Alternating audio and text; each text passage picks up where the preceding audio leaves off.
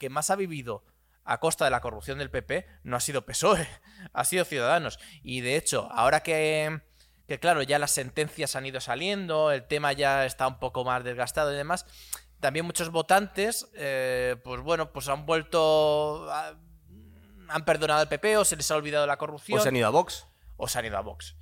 Entonces, si, el tema de la corrupción, de los casos de corrupción que, tenía vivos el PP, y que todavía tiene algunos, ¿eh?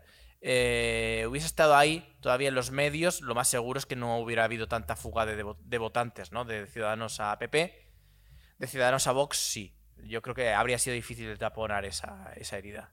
Bueno, como podéis ver, eh, hemos empezado el programa hablando de política porque tenemos aquí a nuestro politólogo y después de las elecciones y la revolución que ha habido en cuanto al Parlamento, que un partido casi ha desaparecido, otro ha crecido como la espuma, y en, el bloque de la izquierda han quedado las cosas un poco como estaban, un poquito más complicadas a la hora de pactar, pero desde un punto de vista de números están casi como estaban, ¿verdad? Sí, incluso un poco peor, ¿no? Un poco peor, exactamente. Pero hoy queríamos hacer el programa 18 eh, la idea me la, dio, me la dio Iván, que se está metiendo en el mundo de las finanzas y la bolsa. Eh, aparte, también me ha, metido a mí en el mundo de, la serie Billions, que la recomendamos desde aquí porque es, la serie del momento. Es la serie moda, ¿verdad? Sí. Ahora mismo. Vamos. me, he comido todas las temporadas una tras otra y estoy deseando que salga la siguiente. Ya la has terminado tú también. Sí, sí, sí. Al final me la recomendaste tú y yo creo que la terminé antes. Entonces me dijo, me dijo Iván, estoy un poco harto de la política. Entonces, aunque te vamos a seguir preguntando porque es, es inevitable. Eh, vamos, a, vamos a meternos un poquito en el mundillo de la bolsa, que realmente el mundo de los podcasts en España no lo hace nadie. Yo os tengo que decir, y él también, antes de nada, que tenemos muy poquita idea del tema del que estamos hablando. Estamos aprendiendo sobre la marcha. Yo sobre todo. Sí, vamos a ver. El objetivo de este programa eh, es básicamente contar la experiencia de alguien que no sabía nada de bolsa eh, y por curiosidad, más que la curiosidad intelectual y no tanto con, con expectativas de ganar dinero, eh, hace un año, es decir, por estas fechas, eh, pues empecé a leer libros, a ver vídeos, a mirar en webs, a seguir gente que en teoría es gurú. Y, me di de alta en un broker y empecé, a, digamos, a, jugar un poco en bolsa. ¿Todo esto fue pre antes de ver la serie? Sí, sí, sí. Esto antes de ver la serie, está claro. Lo que pasa es que, claro, una vez que vi la serie, eh, que, la, conocí, pues igual hace. No hace tanto, igual hace cuatro meses, pues ha sido como una especie de refuerzo positivo. Ya te la has visto entera, de todas formas. Sí. No ha hecho falta más. Entonces, si te parece, vamos a, vamos a hablar un poquito de, la serie y vamos mezclándola con, con, las, con tu experiencia personal. Me estaba diciendo, Iván, espérate a hacer el programa que empieza a ganar un poco de dinero, pero luego te voy a comentar, debe ser muy complicado ganar dinero en España, ¿verdad? Sí, bueno, en España y en Estados Unidos y realmente... Eh, el mercado, los mercados bursátiles, porque son muchos los que, los que puedes jugar, o sea, desde jugar o apostar o hacer estrategias, como lo quieras llamar, eh, son muchos.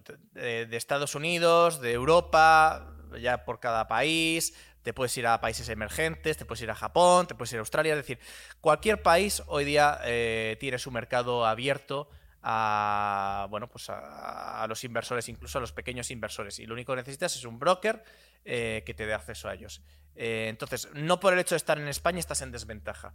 Eh, puedes pues hacer tus estrategias en la bolsa estadounidense como si fueras un americano. No por estar en España tienes, tienes ningún tipo de desventaja, quitando a lo mejor el tipo de cambio, que siempre te puede jugar una mala pasada si tú vas acumulando ganancias o pérdidas y luego el tipo de cambio pues eh, evoluciona a tu favor o en tu, en tu contra. Claro, yo esa es la primera pregunta que te iba a hacer. Si era más difícil en España que en Estados Unidos, en Wall Street, que si hay más cultura de, digamos, de, hacer dinero en los fondos de inversión, pero digamos que dicho así, supongo que la diferencia más grande que puede haber es el, régimen fiscal, ¿no? A la hora de, una vez el dinero que ganas, cómo te tributan los rendimientos de capital. El régimen fiscal es eh, donde tú lo donde tú hagas las inversiones. O sea, desde donde tú estés. Fíjate, una de las cosas que más mata... Eh, las ganas de meterse en este mundillo. sí, sobre todo el trading, ¿no? Porque hay, digamos que hay como dos tipos de, inversión o dos, tipos de entrar en bolsa.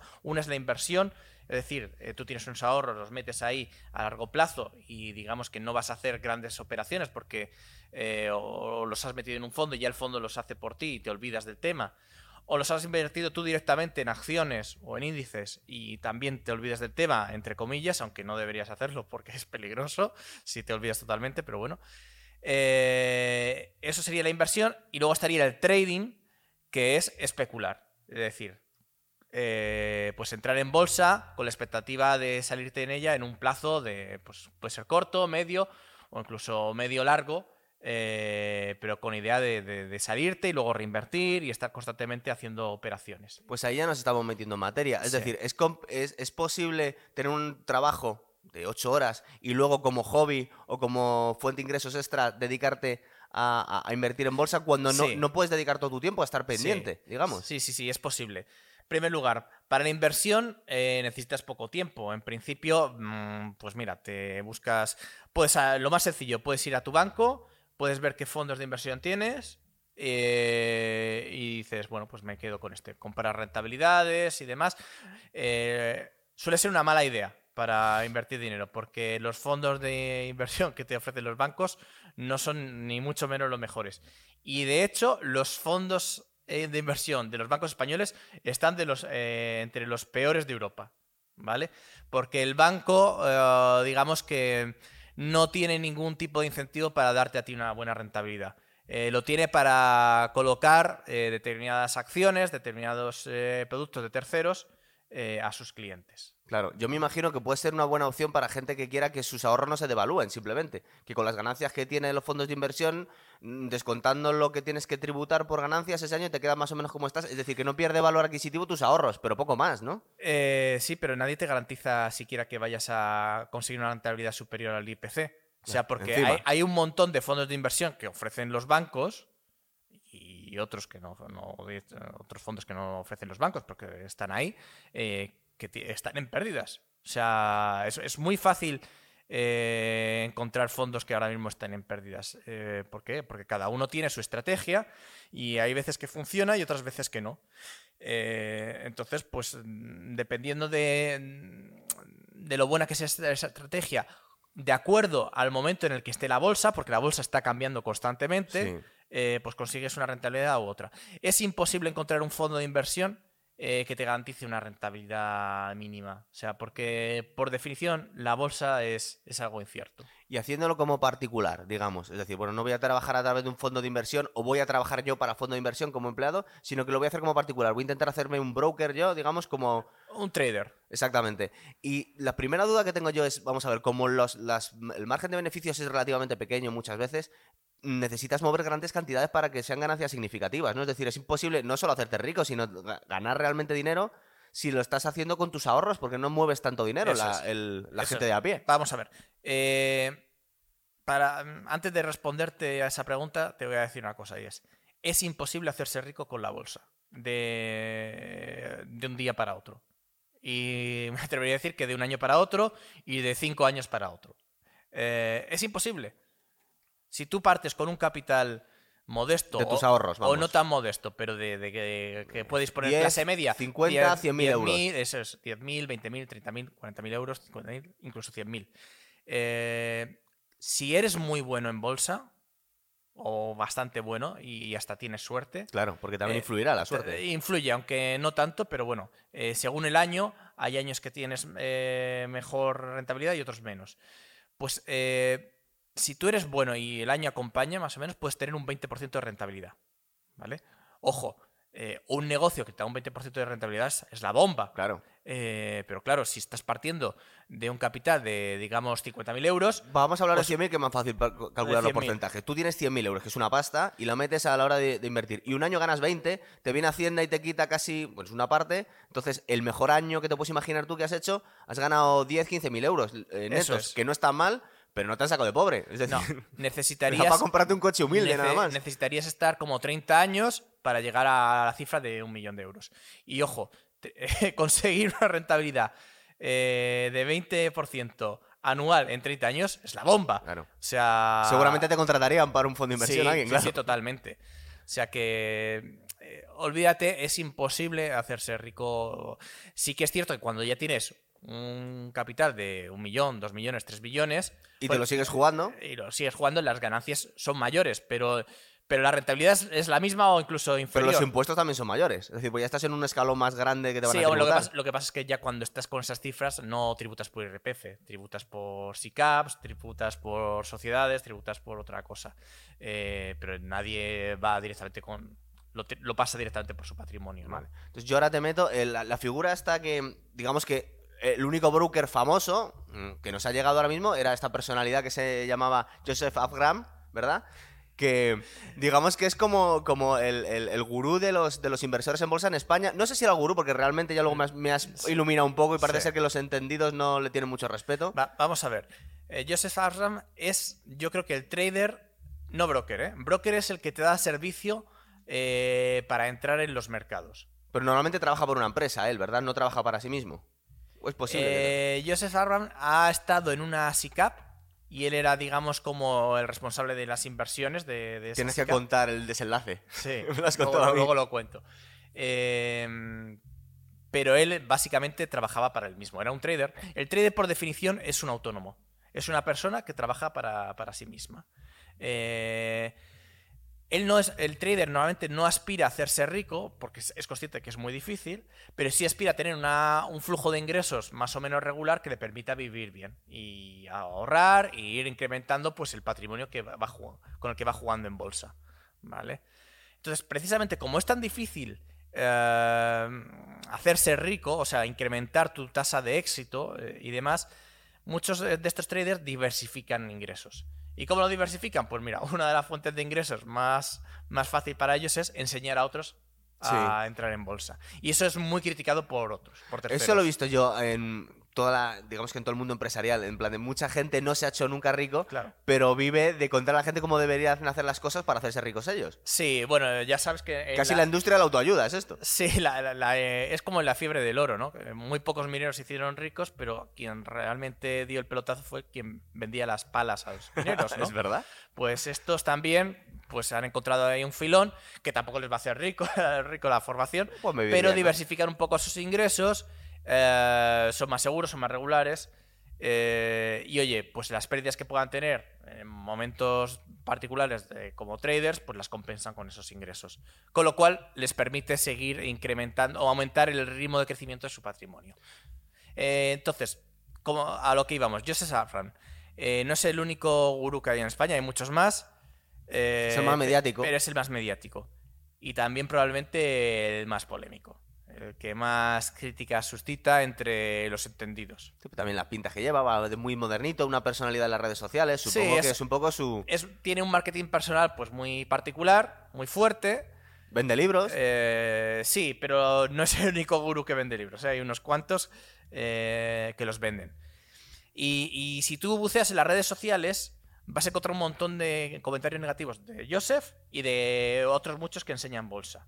¿Vale?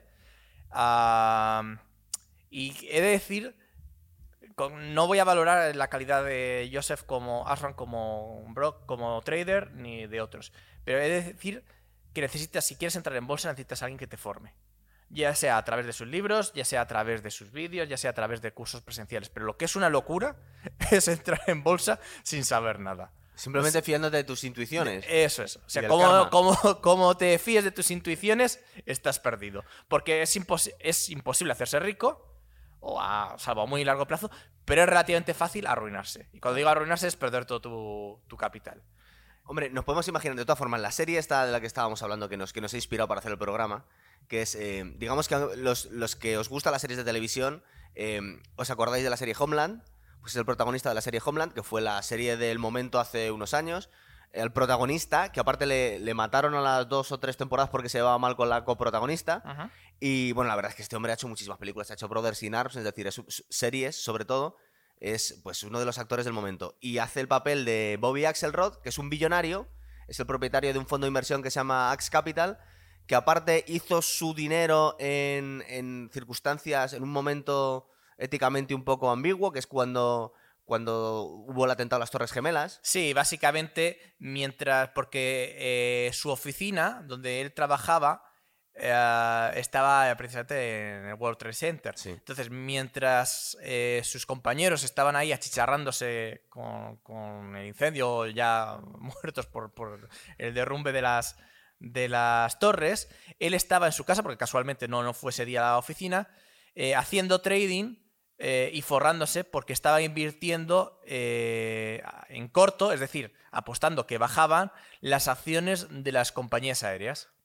eso te iba a preguntar. Vamos a intentar ir metiendo, porque tampoco tenemos tanto tiempo para hacer el programa hoy.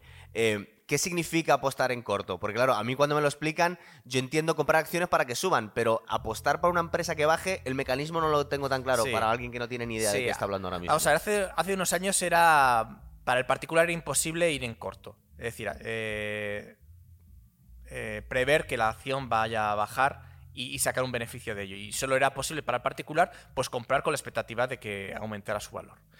Eh, los profesionales lo que hacían era una serie de, una serie de contratos muy a corto plazo por, el cual, por los cuales em, tomaban prestadas las acciones. Entonces, un profesional eh, identificaba a alguien que tenía unas acciones, se las tomaba prestadas, las vendía inmediatamente y cuando llegaba el momento de vencimiento de devolverle las acciones, él ya preveía que habían bajado. Entonces las compraba con el nuevo precio y se las devolvía. Y él tenía el margen de beneficio de la diferencia. Eso es. Vale. Eso, eh, eh, o sea, y de hecho, en un capítulo de, de esta serie de Billions eh, funcionan así, ¿vale? Se toman prestadas las acciones. Em, pero hoy día los particulares no, no hacen eso porque además es más complejo y demás. Entonces hay una serie de contratos eh, que se llaman contratos de diferencia, CFDs, eh, que te permiten tanto ir en largos, es decir, eh, comprar con la expectativa de, De que, que suba. se revaloricen, o eh, vender con la expectativa de que baje su precio, ir en corto.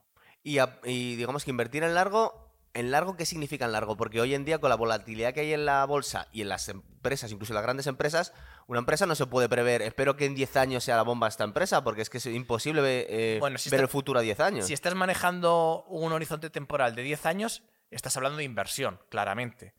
Eh, la incertidumbre es muy alta en cuanto a cómo irá la empresa en esos 10 años. Es, de- es decir, no puedes coger las cuentas de esa empresa y decir, en 10 años le irá bien. Claro. Eh, es imposible. Puedes intuir que, bueno, que es una empresa sólida, que lleva 20 años en el mercado, o 50, que tiene un CEO reputado, que está en un sector que está en crecimiento. Bueno, puedes prever que en 10 años la, em- la empresa seguirá existiendo, Claro. que, que ha habido muchas empresas centenarias que han quebrado, ¿eh? Estamos incluso en- pensando en empresas tecnológicas que de unos años, de igual 10 años no, pero 20 años han desaparecido completamente. Estamos pensando en IBM, en Nokia. Eh, Sí. Supongo que ahora mismo parece una inversión segura apostar a varios años a- por Apple, pero es que tampoco puedes estar al 100% seguro, ¿verdad? En Claro. 10 años puede dar la vuelta al mundo. Es, es una locura. Antes lo que te trasladaban para el particular era compra acciones de, pues de una gran empresa muy consolidada eh, y olvídate. Y, y cuando te jubiles, pues las vendes. ¿Vale? ¿Por qué? Porque estábamos en un contexto más o menos estable de crecimiento continuo. Estoy hablando de los años 50, 60 sobre todo, 70, aunque ya 70 empezó a cosa a torcerse. Eh, pero digamos que, que, bueno, había certidumbre, pero a día de hoy, con, con la competencia a nivel global, con el cambio tecnológico, con las crisis que son cada vez más, más profundas y más, eh, más raras, eh, es bastante arriesgado eh, comprar acciones de dos, tres empresas y, y esperar, por muy buenas que sean ahora, y esperar que dentro de 10 años se hayan revalorizado. Porque es posible que ni siquiera existan. Claro. ¿Vale? Eh, lo cual no quiere decir que no sea una mala estrategia. em, porque a largo plazo la bolsa todavía sigue subiendo. Ah, por lo menos la bolsa americana. La bolsa española mm, tuvo un pico eh, antes de la crisis, de la última crisis, y no se ha recuperado. Y Que no- llegó a más de, ¿cuánto estuvo? ¿12, 13 mil sí, puntos? por ¿no? ahí. Eh, y el IBEX. Sí. Y no se ha recuperado. Pero Y creo que estamos en 6.000 o 9.000 o por el estilo. me- en 9.000, estamos en 9.000 algo, 9.100. Sí. Ahora así. parece que está bajando. está bajando. Mientras la bolsa americana está en máximos históricos, Sí. la bolsa española no está en máximos históricos, eh, digamos que, que está todavía muy lejos de ese máximo antes de la crisis, y ha estado yendo bien hasta la última semana, hasta que se conoció el pacto Podemos-PSOE, ¿vale? ¿Por qué? Porque eh, en la bolsa española pesan muchísimo, por lo menos en el IBEX 35, pesan muchísimo los bancos. Y un pacto entre PSOE y Podemos es una mala noticia para los bancos, porque les, gente, les van a apretar claro. la- las tuercas. Entonces, mientras a los bancos les vaya mal eh, o regular, a la bolsa española no le va a ir del todo bien. Claro, yo me imagino cosas como ocurrencias casi adolescentes como intentar controlar el precio de los alquileres, eso en un país como España con el dineral que hay metido en valores inmobiliarios, puede hacer saltar todas las alarmas. Otra cosa que se haga o no se haga. Sí, pero- bueno, y es que además es un sector que está muy vapuleado. Eh, todavía no ha digerido lo de la crisis de las hipotecas. eh, ha sufrido como ningún otro la transformación digital. O sea, est- están con ERES constantemente porque ya la gente cada vez va menos a, eh, a la sucursal, ¿no? Sí.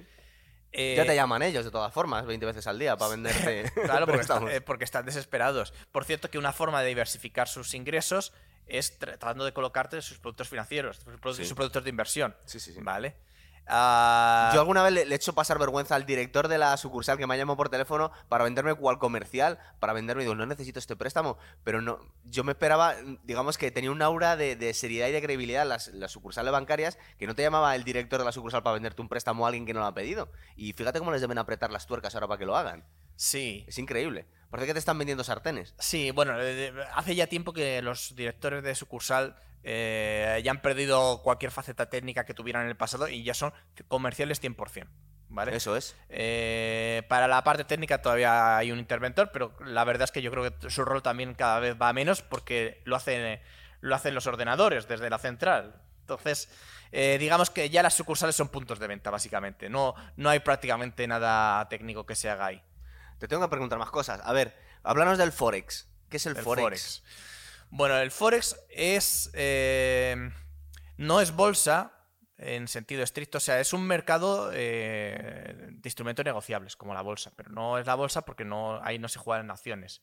Lo que se juega son divisas. ¿Vale?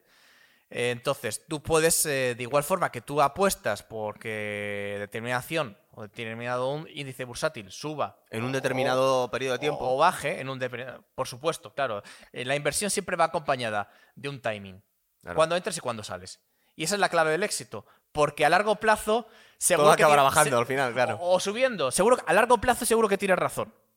¿Sabes? A no ser que desaparezcan 15 días. Entonces, A no ser que desaparezca la empresa, pero bueno, es, es difícil, ¿no? Eh, entonces, en Forex es lo mismo. Tú puedes apostar a la baja, eh, en corto o en largo con una moneda frente a otra. Eh, entonces, tienes monedas, tienes divisas principales y divisas menores. O, o mejor dicho, pares principales y pares menores. Los pares principales, pues son todos los que tiene el dólar, ¿no? El dólar euro, dólar yen, dólar libra, dólar eh, franco em, suizo. estamos hablando de la relación de una moneda con la otra. Sí, sí, claro. Vale. Porque siempre, siempre apuestas que se revaloriza una moneda frente a la otra. O se devalúa. ¿vale? Eso Pero es. claro, cuando una moneda se eh, revaloriza frente a la otra, en realidad la otra se está devaluando frente a la otra.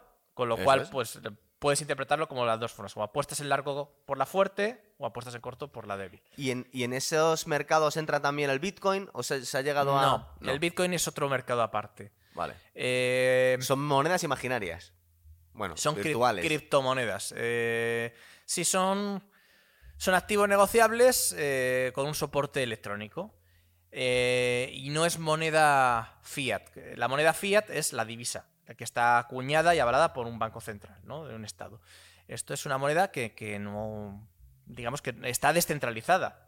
No, hay un banco central. Se fabrica eh, a partir de miles de ordenadores, que son los mineros, que eh, resolviendo una serie de acertijos matemáticos muy complejos, van creando nueva moneda.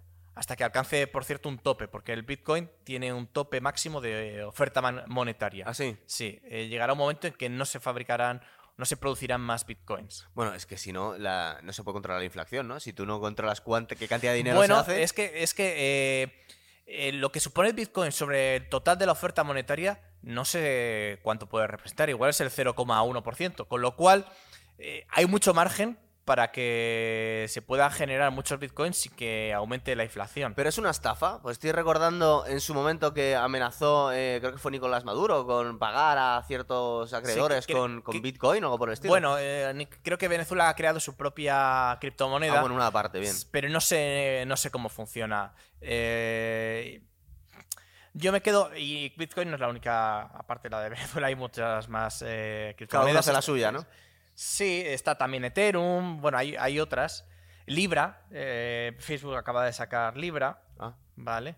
Eh, que no se sabe muy bien si la va a sacar mm, parecía que todo era muy prometedor con Libra, pero se ha salido Mastercard, se ha salido, eh, no sé si Citi, bueno, un montón de grandes empresas que, estaban detrás de Libra se han salido de, de esa iniciativa de Facebook. En todo caso, en Bitcoin, al principio era muy difícil Em, invertir porque digamos que era algo bastante técnico. O sea, tenías que meterte en temas de Deep Web y demás para adquirir bitcoins. Sí, en Deep Web directamente la tenías que meter. Me parece que sí. Entonces, eh, y nada, la comprabas y luego pues confiabas que, al cabo de un tiempo la vendieras y, te sacaras un beneficio.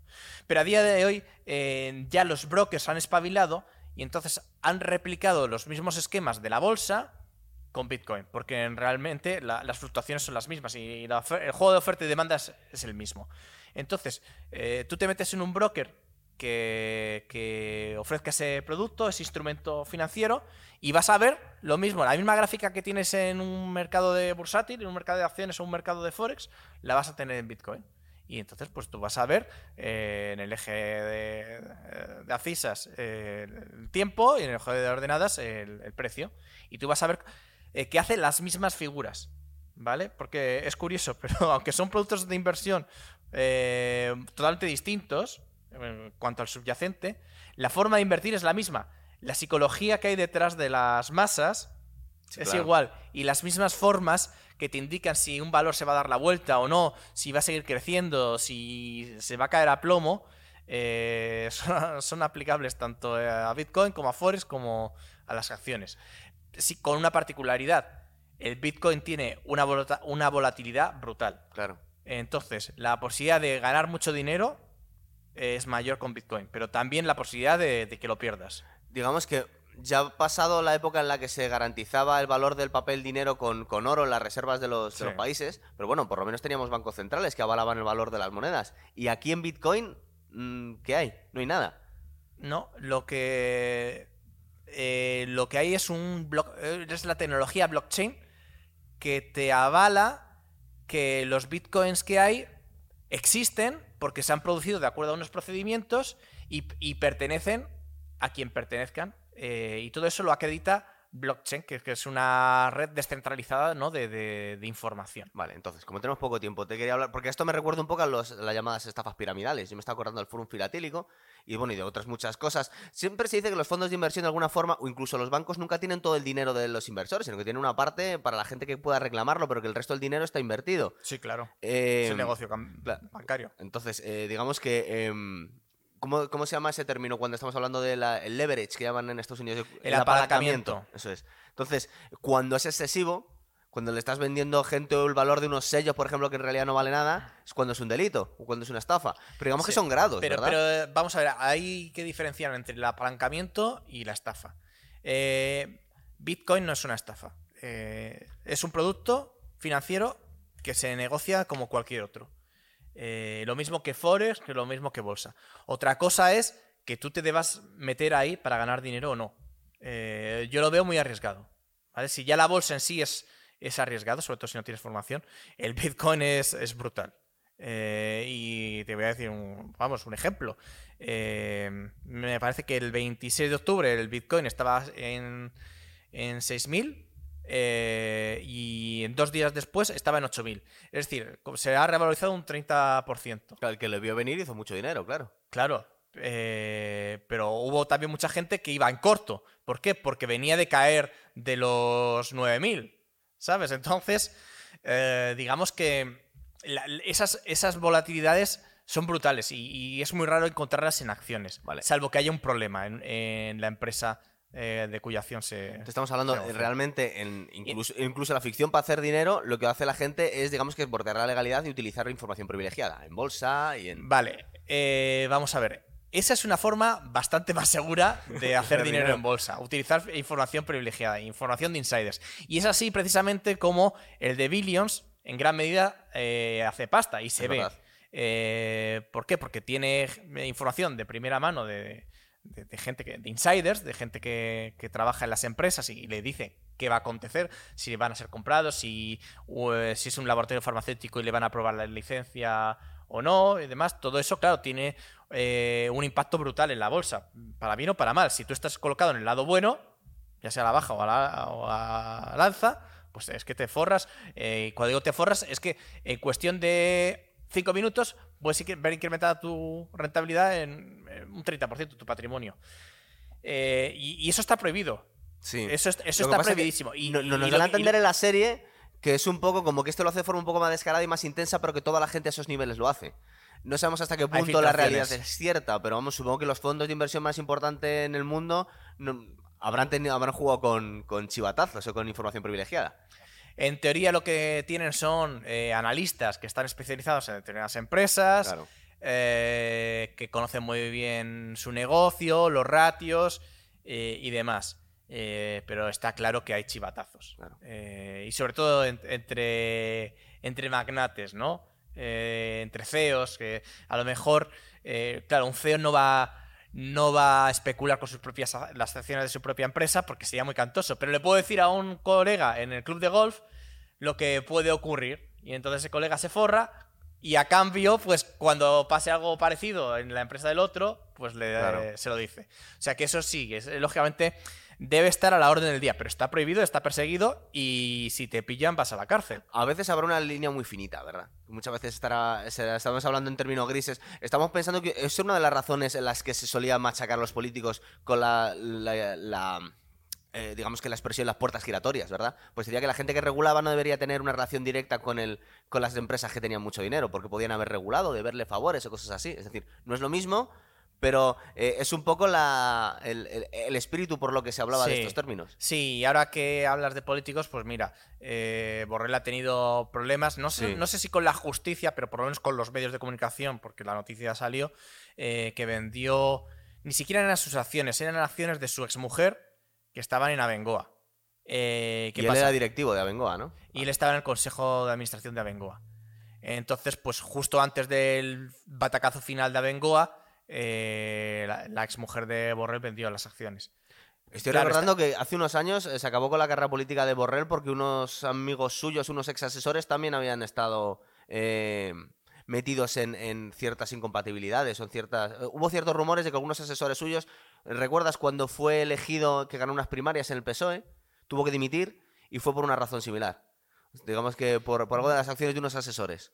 Pues es posible. Ahora mismo no recuerdo el caso. Pero... tú recuerdas que ganó unas primarias y que tuvo que dimitir. ¿Borrell? Sí. Sí. Pues fue por algo por el estilo. Vale. Entonces, creo que no era él directamente. En los 90. En los 90, pero fue por algo por el estilo. Entonces, o le gusta jugar con el peligro pero digamos que es que vamos a ir terminando, pero esta serie que al final no hemos hablado tanto, pero os, recomendamos, eh, luego aparte también se mezcla con el mundo de la política. Y aparte justo se mezcla con el mundo de la política tal y como me las has narrado tú muchas veces. Es decir, el, hombre que le está persiguiendo, su némesis de Bobby Axelrod, es... Eh, bueno, lo interpreta Paul Giamatti, que es un... Eh, he intentado buscar cuál es la figura, porque cuando hacemos la extrapolación de la figura eh, legal en Estados Unidos y aquí no está tan clara. Eh, hace fiscal del general. fiscal general, pero del Estado, pero del Estado no del Estado del país, sino del Estado de Nueva York.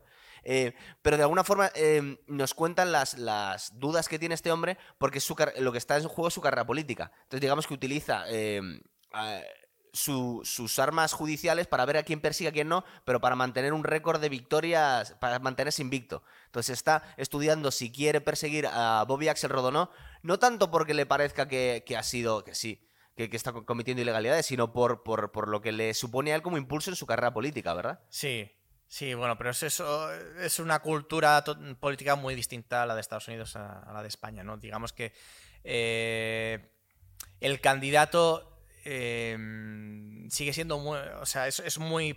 Es muy.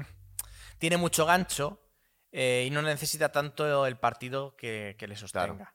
Entonces, digamos que hay incentivos para que gente con aspiraciones políticas, por su cuenta y dentro del aparato gubernamental, eh, pues eh, intente utilizar esos resortes de poder para ganarse una reputación y un prestigio y de tal forma que gane visibilidad y ya pueda ir a las elecciones pues eh, de la mano de uno de los partidos políticos. Claro, porque es que el sistema judicial es totalmente distinto. Este hombre luego es elegido, no es un fiscal nombrado a dedo por el fiscal general del Estado que depende del gobierno, sino que se presenta a unas elecciones y, dependiendo del récord que tenga, luego se presenta por un partido o por otro. Entonces, digamos que está, está haciendo su carrera política, la hace eh, haciendo una carrera judicial.